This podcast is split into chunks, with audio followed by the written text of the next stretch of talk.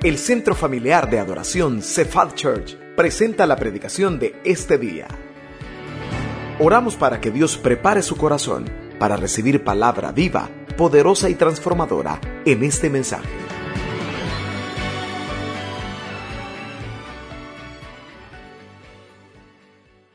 ¿Por qué no oramos en esta tarde para que sea el Espíritu Santo el que nos hable a través de su palabra? Cierre sus ojos conmigo, por favor, en esta tarde, ahí donde está. Cierre sus ojos y oramos, bendito Dios, gracias, gracias Señor. Qué precioso es poder exaltarte y bendecirte y reconocer que todas las grandezas, Señor, todo lo que somos viene de ti. ¿Por qué no le dice en este momento al Señor, gracias? porque lo que soy viene de ti, porque lo que tengo viene de ti. Aún, Señor, gracias por los problemas, porque están en tus planes para mi vida, son para mi bien. Ayúdanos en esta hora, Dios, a poder no solo leer tu palabra, sino danos sabiduría para poder entenderla. ¿Qué es lo que nos quieres decir? ¿Qué es lo que querías hablar cuando inspiraste por medio de tu Espíritu Santo para que se escribiera. Ayúdanos Dios, en el nombre de Jesús. Amén y amén. La duda es algo tan destructivo que cuando usted está con duda, sinceramente lo llenan temores, incertidumbre, se vuelve una persona tan indecisa y sabe que la duda roba la paz, la duda roba sueños. Cuando la duda se mete a la vida de una persona, esa persona lleva la duda a la casa, vuelve a la familia insegura, vuelve a sus hijos inseguros.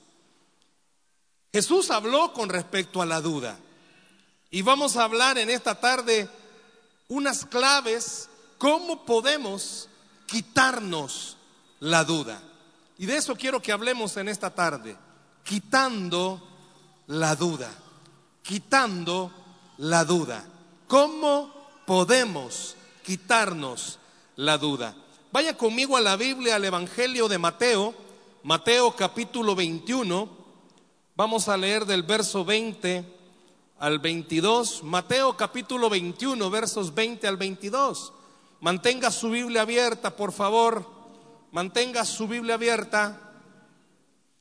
Va a haber un momento en el que quizás vuelva a leer este pasaje y va a ser precioso que tome notas sobre él, quitando la duda. Mateo capítulo 21, versos 20 al 22. Dice así la escritura. Viendo esto los discípulos decían maravillados ¿Cómo es que se secó enseguida la higuera? Respondiendo Jesús les dijo, de cierto os digo que si tuvierais fe y no dudareis, no solo haréis esto de la higuera, sino que si a este monte dijeres, quítate y échate en el mar, será hecho. Y todo lo que pidiereis en oración, creyendo, lo recibiréis. Repito, la duda es algo tan destructivo que cuando menos se siente, menos se piensa, usted se convierte en una persona tan insegura. Se vuelve en una persona tan temerosa. Se vuelve indeciso. No sabe qué hacer no sabe si es correcto o no es correcto, no sabe si está en lo correcto y la duda le llega hasta dejar de creer en estas tres cosas que son bien importantes. Número uno, cuando usted está lleno de duda por cualquier cosa, usted tiene un problema, voy a ponerle un ejemplo, usted tiene un problema en el área financiera y usted comienza a dudar que de verdad Dios le pueda sacar de esa situación financiera, la duda comenzó a crecer tanto en usted que ya, ya duda en otras áreas que no dudaba antes. ¿Me explico? Usted comenzó dudando en el área financiera, pero como permitió que la duda fuera parte de su vida, usted duda en las demás áreas de su vida. Y esta parte de la duda o el dudar es algo que muchas veces ni siquiera nos hemos dado cuenta, pero al hablar dudamos, perdón, hablamos con duda. Al hablar nuestras palabras demuestran que somos personas indecisas. Por eso muchas veces en la adolescencia, qué bueno fuera que los jóvenes crecieran en un hogar donde se les mostrase seguridad. Niños que desde pequeños se les ha tratado de, de cuidar todo su ambiente de desarrollo, crecen muy indecisos, muy inseguros. Por eso repito, cuando usted tiene duda en una área, comienza a tener duda en las demás áreas de su vida. Y como comienza a tener más dudas en las demás áreas de su vida, hay tres puntos del cristianismo en los que usted va a dudar. Y el primero es que Dios lo ama. Usted va a comenzar a dudar que Dios lo ama. ¿Cómo así, hermano? Va a comenzar a cuestionar y a decir, es que si Dios de verdad me amara, no permitiría que yo esté pasando por lo que estoy pasando. Si es que de verdad Dios me amara, ya me hubiera escuchado. Si Él ve que yo sufro con lo que estoy pasando, entonces no me ama. Comienza a dudar del amor de Dios, indirecta o directamente. Comienza a dudar que de verdad Dios le ama, pero también duda que Dios tiene un plan para su vida. Ya comenzó a dudar. Comenzó a dudar que Dios tiene un plan para su vida. ¿En qué sentido? Muchas veces usted ha escuchado predicaciones o alguna lectura que ha tenido en la cual encuentra que eso que usted está pasando hoy, ¿qué día es hoy? 22 de julio. Que eso que está pasando hasta este día, 22 de julio, es parte de un plan que Dios tiene para su vida. Comienza a dudarlo. Comienza a dudar. Hermanos, hace un mes le pegó la vida a usted una cachetada. Eso es parte del plan de Dios para su vida. Comienza a dudar. Comienza a decir, no, eso no puede ser parte del plan de Dios para mi vida. La Biblia dice que Dios tiene un plan para su vida y que nada va a permitir que ese plan se destruya. Y que nada va a impedir que Dios cumpla lo que se ha propuesto con usted. Nada. Desde que Dios puso sus ojos en usted, todo lo que Dios hace va encaminado, todo lo que Dios permite va encaminado a que ese plan se cumpla sobre usted. Dios a usted lo mira como alguien que va a ser victorioso en lo que está pasando. ¿Escuchó? Dios a usted lo mira como alguien victorioso. Dios no lo ve derrotado. Dios a usted no lo ve un cristiano acabado. Dios lo ve un cristiano fortalecido. Dios lo ve como un cristiano que va a salir de la prueba. Dios lo ve como un cristiano que va a salir adelante, que aunque se le cierren puertas, Dios lo ve a usted como un cristiano que va a poder pasar por esa puerta que está cerrada. Así nos mira, pero la duda comienza a hacernos, como dice la misma palabra, a dudar que Dios me ama y que Dios tiene un plan para mí. ¿Cuántos quizás pueden decir que no tiene sentido su vida? Que no entienden, de verdad que no se logra entender todo lo que están viviendo. Pues Dios quiere recordarnos todos los días, yo tengo un plan y ese plan es de bendición para tu vida. Así dice la Biblia, que los planes que Dios tiene para nosotros dice que son planes de bien. ¿Escuchó? Dios tiene planes de bien para usted. La duda hace que dudemos que sean de bien. Pero cuando Dios toma a alguien por hijo, no lo suelta jamás lo va a soltar. Pero la duda hace que dudemos que sí. Todos eh, pasamos por esa etapa, los que ya estamos grandes, todos pasamos por esa etapa donde tuvimos que aprender a caminar.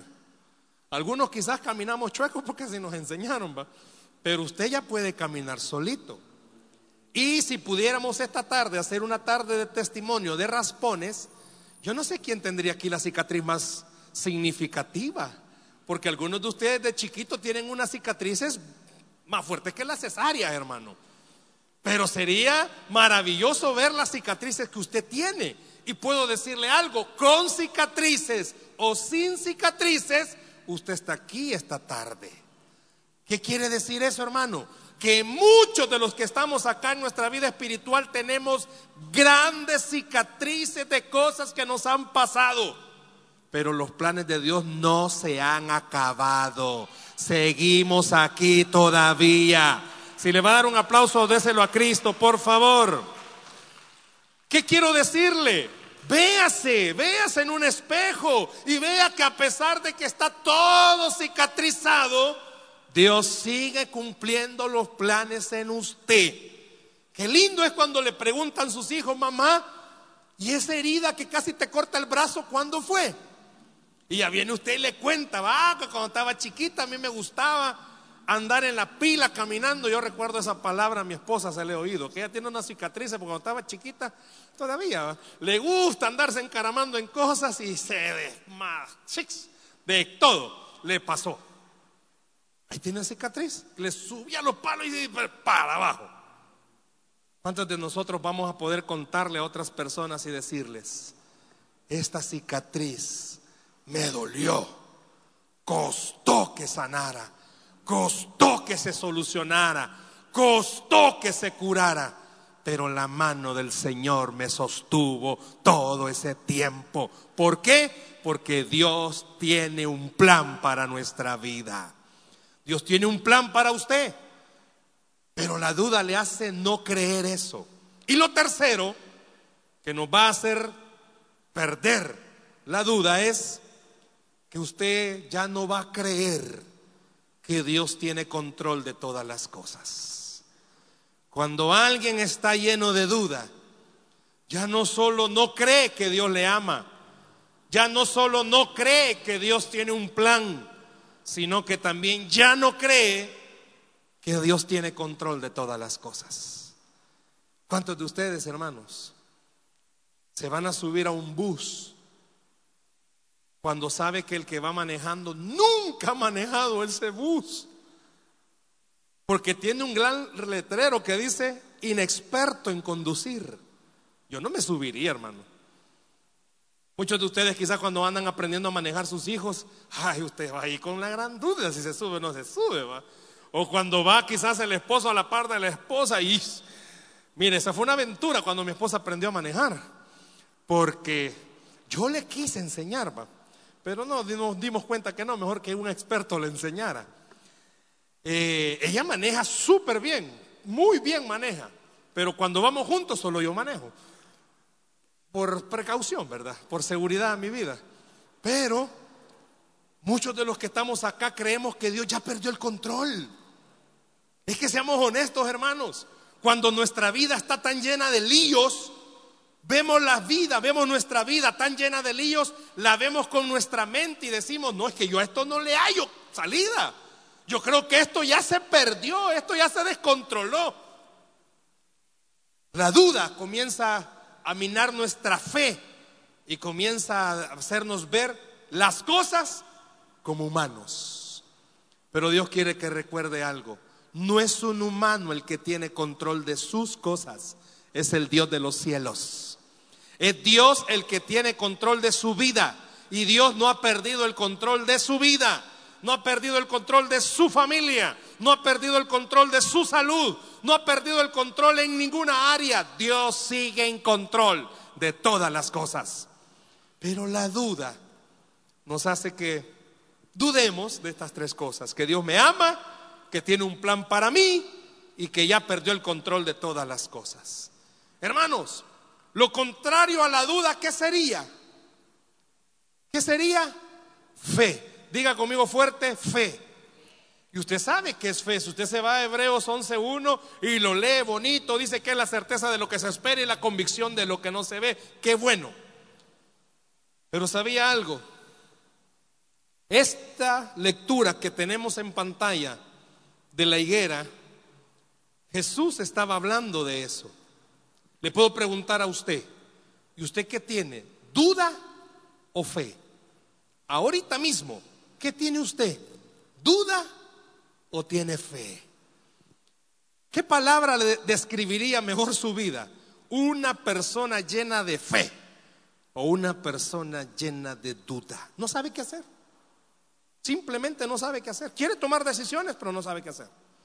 Quiere, irse a algún lado, no sabe qué hacer. Cuando tenga tiempo, si lo puede anotar, desde el verso 18 hasta el verso 22 que tenemos en pantalla, Jesús está hablando de la historia de la higuera, usted la sabe muy bien, que él iba pasando, tenía hambre y ve una higuera y no tenía frutos y maldijo esa higuera. Sabía que a lo largo de la Biblia, cuando se habla de la higuera, se habla del pueblo de Israel. Y lo que en ese momento, en este pasaje de Mateo, lo que Jesús estaba haciendo con sus discípulos, con todos los que estaban ahí, y con usted y conmigo es diciéndonos, esa higuera representa a Israel. ¿Por qué esa higuera va a representar a Israel? Porque Israel no dio no estaba dando y no ha dado los frutos espirituales que Dios hubiese esperado que diera. ¿Cómo así, hermano? Voy a explicarle esto. La higuera en esa zona geográfica da su producción de higos junio, agosto y diciembre. En estos tres meses, junio, agosto y diciembre, dan los higos. Pero es tan bonita la producción de higos que cuando ya está ahí el fruto y no lo han cortado, el mismo fruto, el mismo fruto produce otro fruto. Y eso permite que todo el año hayan higos. Es decir, vaya, usted y yo aquí en nuestro país. ¿Qué época es la de los mangos? Tipo ahí cuando va llegando la Semana Santa, va, porque se pone sabroso con los mangos en miel, ¿verdad? Si está embarazada una hermana ya por octubre y quiere mango verde, híjole, ¿cómo sale el esposo a buscarse un mango verde? Por eso hoy está de moda que coman tierra, pero bueno. Y cualquier otro fruto. En este país usted sabe, no, ahorita no es época. Bueno, ahorita. Yo vi esta semana una foto de una fruta preciosa. Es la época de la nona. ¿A quién le gustan las anonas, hermano? A mí me encanta, me puede traer. Me fascinan las anonas. Es en esta época, ¿verdad? Quiere decir que si alguien se embaraza y en enero quiere anona, pues ahí sí, a saber cómo va a ser el esposo con la nona. Ahí está en la tierra, ¿va? Este ejemplo de la higuera Jesús lo explica así. Cualquiera diría, qué bárbaro, el Señor Jesús, como él tenía hambre, estaba frustrado y con cólera maldijo a la higuera, capaz no era tiempo de frutos, como no, ya le expliqué, una higuera podía tener frutos todo el año, pero su época fuerte es junio, agosto y diciembre, pero puede tener todo el año. ¿Qué estaba diciendo? Dios esperaba que Israel diera fruto. ¿Por qué?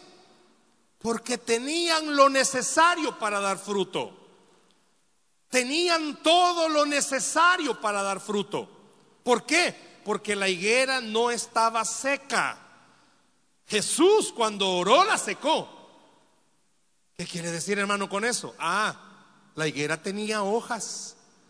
Y si tenía hojas tenía lo necesario para dar fruto. Usted y yo, hermanos, tenemos lo necesario para dar fruto. ¿Y qué fruto tenemos que dar? Fe. ¿Qué fruto tenemos que dar? Fe. Dios espera que los cristianos seamos cristianos que demos fe. ¿Fe de qué, hermano? Fe que Dios sí tiene control de todas las cosas.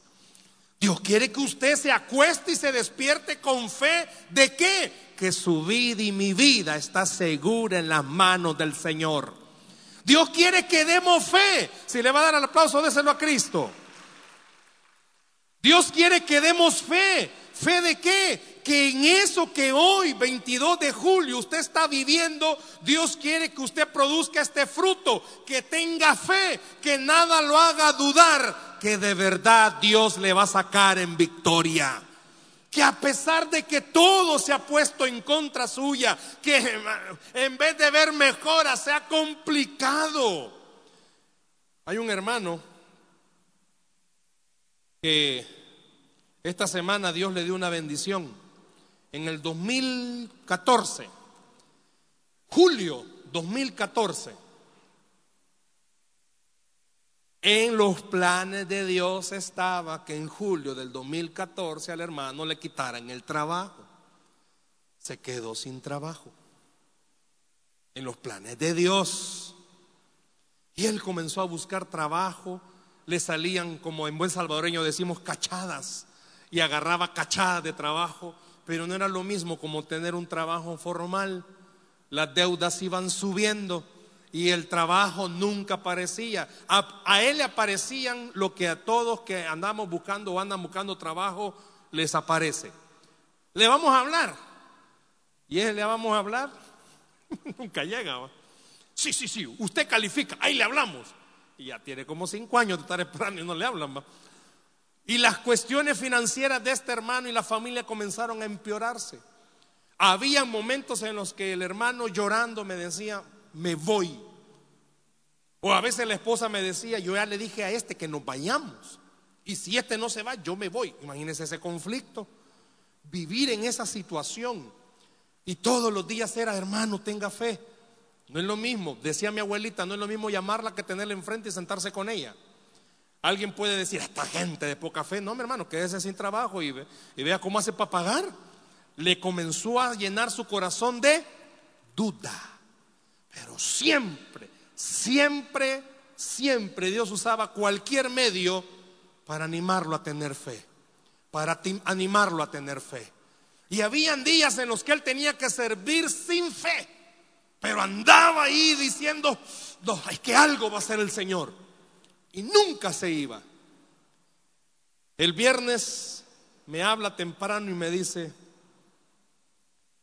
llorando, pastor, cuatro años después, en julio del 2018, estoy firmando mi contrato ya de un trabajo formal.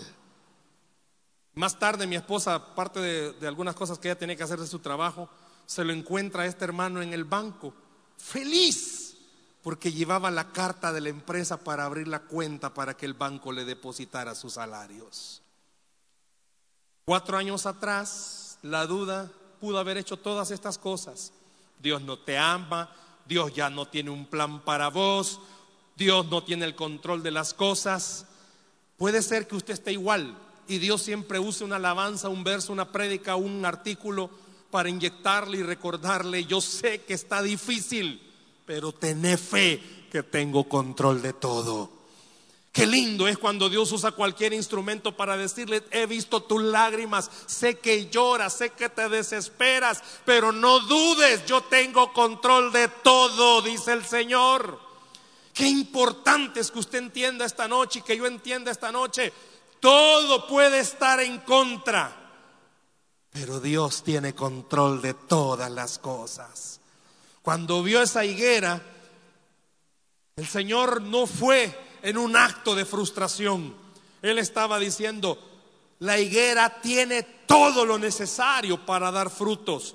Israel, hermanos, Israel vio a Jesús hacer milagros. El pueblo vio que Jesús era Dios encarnado. Díganme, hermanos, los que estamos acá, ¿quiénes hemos visto que un muerto resucite? ¿Quiénes hemos visto que un manco, alguien que no tiene un brazo, le salga la mano? Que son en las películas. ¿Quiénes hemos visto esos ejemplos? El pueblo de Israel lo vio. Y a pesar de que vieron, no creyeron. Le puedo preguntar en esta tarde, ¿qué ha visto usted del poder de Dios sobre su vida? ¿A cuánto Dios ya les proveyó? ¿A cuánto Dios les ha hecho un milagro de sanarlos? ¿A cuánto Dios los ha guardado? ¿A cuánto Dios les ha proveído? ¿A cuánto Dios les ha restaurado? Creo que tenemos todo lo necesario, de acuerdo a lo que está diciendo este ejemplo de la higuera, para en vez de dudar, creer. Puede ser que ahorita su vida esté a oscuras, porque no hay luz, pero Jesús le está diciendo, da fruto, porque yo soy tu luz. Da fruto, porque yo soy tu puerta. Da fruto, porque yo soy tu proveedor. Da fruto, porque yo soy el que va a hacer un milagro en tu vida. Yo no sé si usted está permitiendo que la duda crezca. Y oiga, por favor, vea el verso 21, solo el verso 21. Cualquiera a leerlo en la manera en la que está escrita, pareciera que él está dando como un arte de magia para que hagamos las cosas. Tú le dirías a ese monte, quítate y échese al mar. Puede ser que alguien haya querido en su vida hacerlo, irse a parar a un monte y orar y no se mueve. ¿va? Pregunto, ¿dónde los evangelios narran que Jesús movió un monte? No, ni él lo hizo. Si él no estaba diciendo, miren, ustedes van a tener tal fe que se van a parar así, miren, ve, y van a orar así, ve, y se va a ir al monte. No. Lo que Jesús estaba diciéndole a ellos en ese momento y a usted y a mí, no es, miren, hagan esto y es como arte de magia que va a desaparecer, sino que les estaba diciendo, si la fe de cada uno de ustedes es firme, segura, pueden estar seguros que va a venir un milagro a ustedes. ¿Me explico? Cuando dudamos, ah, hoy sí, no, mañana no. Dios quiere, Dios quiere que usted todos los días, Dios quiere que usted y yo todos los días nos levantemos seguros de algo. Tenemos a un Dios que hace milagros y todavía sigue haciendo milagros. Dios quiere que usted en su casa, aunque esté patas arriba, usted pueda creer, Dios tiene el poder para cambiar las cosas en mi casa. Que usted llegue a su trabajo y no importa lo que se oiga, que van a recortar y que van a hacer esto, usted esté seguro y esté segura de algo. Mi trabajo no depende de los dueños, mi trabajo depende del Dios de los cielos. Y Él me está diciendo que tenga fe. ¿De qué? Que Él tiene control de todas las cosas. ¿Cuántos pueden darle un aplauso al Señor en esta tarde por eso? ¿A cuál montaña tiene que ver hoy? Y si es su esposo, mírenlo, montaña, dígale, te vas a mover. Dios puede cambiarte. Mire qué interesante. Que aquellos que tienen problemas en el matrimonio, no le voy a pedir que levanten la mano, no vaya a ser, va. Pero aquellos que tienen problemas en alguna relación, Dios te está diciendo, no le está diciendo, ora, para que este se vaya al lago y se ahogue, no. Para que la montaña se vaya al mar y se ahogue, no. Dios le está diciendo, mira tu montaña, mira tu problema y ten fe que yo puedo cambiarla. Yo le puedo preguntar esta tarde, ¿cuántos pueden, no me levante la mano, pero cuántos pueden tener fe? ¿Cuántos están dudando quizás que Dios mueva esa montaña? Dios le está diciendo en esta tarde, te he demostrado, te he enseñado mi poder. Puedo cambiar las cosas que todavía no han cambiado. Tenga fe, salga esta noche de esta iglesia con fe, con seguridad, que quizás hoy, quizás hoy no es el día, pero tenga fe que Dios sí sabe el día que va a venir nuestro milagro. Él tiene todo el poder para hacerlo. Eso está diciendo este versículo. Tenga fe. No mire lo mal que están sus hijos. Mire lo que Dios le ha dicho que va a hacer sobre sus hijos. Vea en el versículo 22 hay una palabra. Si usted pudiera subrayarla, encerrarla. Verso 22. Y todo lo que pidieres en oración, ¿Qué dice? Creyendo, esa palabra, creyendo. ¿Sabe qué quiere decir? En el original, esa palabra creyendo o creer da la idea tener fe en alguien. Tener fe en alguien. Antes no era como ahora, que hoy tiene que firmar un contrato cuando compra algo. Antes era la palabra. Usted se llevaba algo antes y usted daba la palabra, te lo voy a pagar. Es como cuando se van a casar. El papá de la novia le pide al, novio que le dé su palabra, que la va a cuidar. ¿va? Entonces, el papá está confiado, ¿verdad?, de que el esposo va a ser recto. A veces sale torcido, pero esa es la idea. Esa palabra creyendo, creer, dice, tener la fe en alguien. Y todo lo que pidieres orando, creyendo, teniendo fe en quien usted está orando. Yo le puedo preguntar esta noche, hermano, ¿y usted cuando ora, a quién le ora? Solo ahí contéstese. Si usted oraba, usted cuando ora, ¿a quién le ora? Lo que Jesús estaba diciendo es, como cuando usted va a orar, va a orarle a Dios, tenga fe que Dios sí lo puede hacer.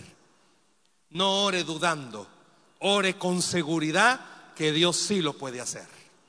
No ore diciendo tal vez, ore creyendo algo. Dios sí puede hacer ese milagro. Hoy que llegue a su casa, si usted necesita orar por alguien, ore y dígale, Señor, pero de verdad, no solo hoy, todos los días, de verdad crea, Dios sí puede hacer ese milagro. Dios sí puede ayudarle. ¿Y cómo podemos hacer entonces?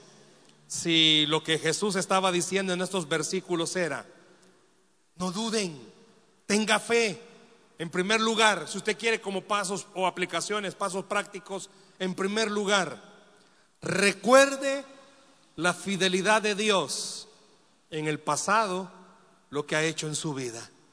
Recuerde lo que Dios ya hizo. Eso le va a ayudar.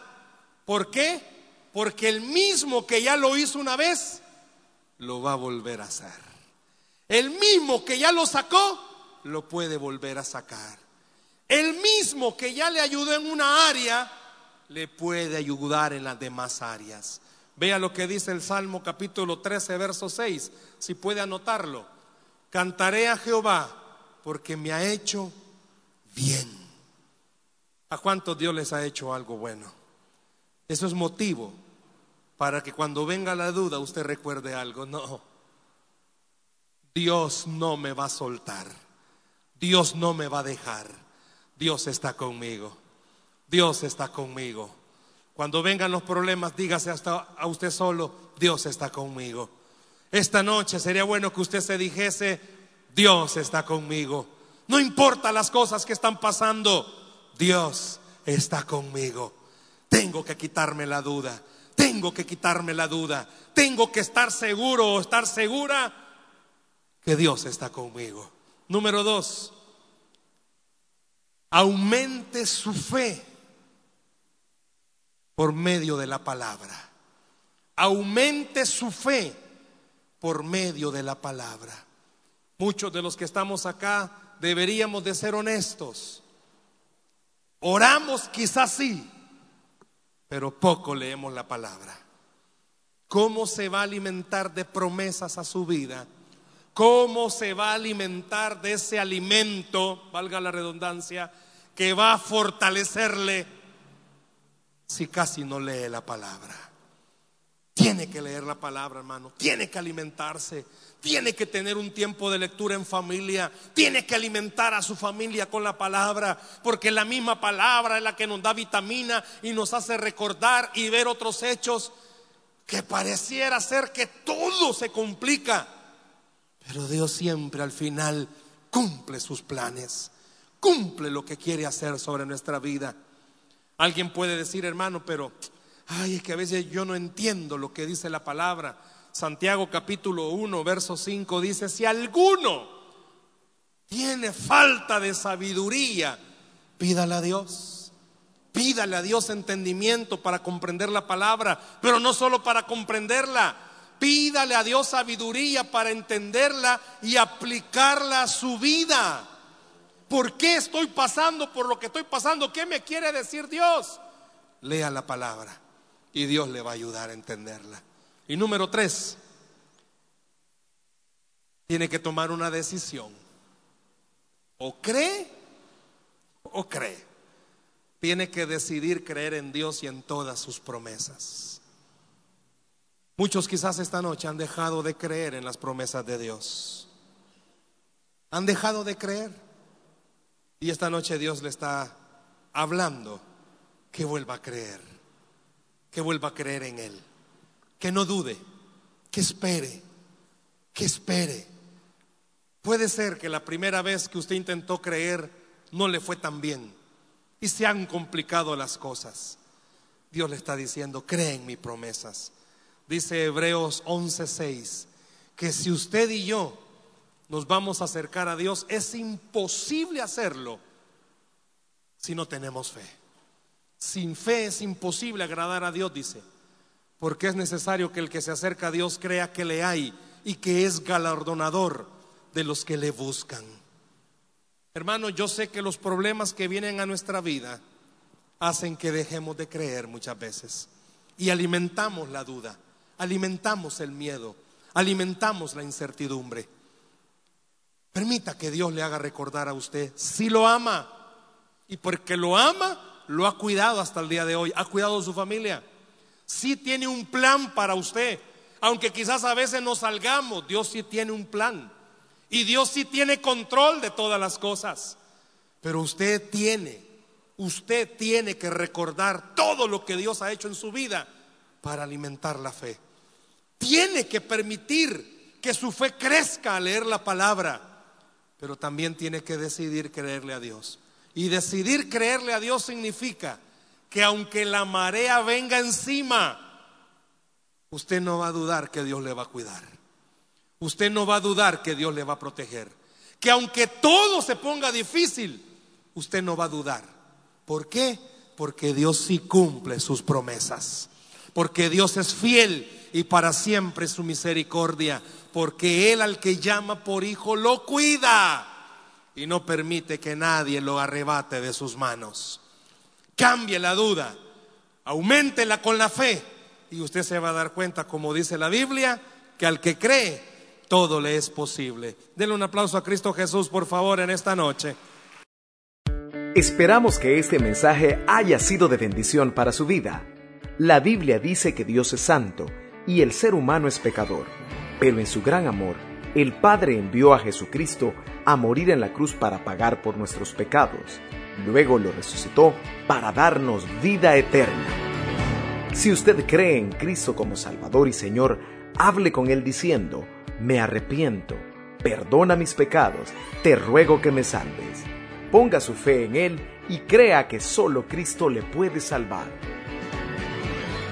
Bienvenido a la familia de Dios. Le invitamos a congregarse en Cephal Church los domingos a las 7 a.m., 9 a.m., 11 a.m. y 5 p.m.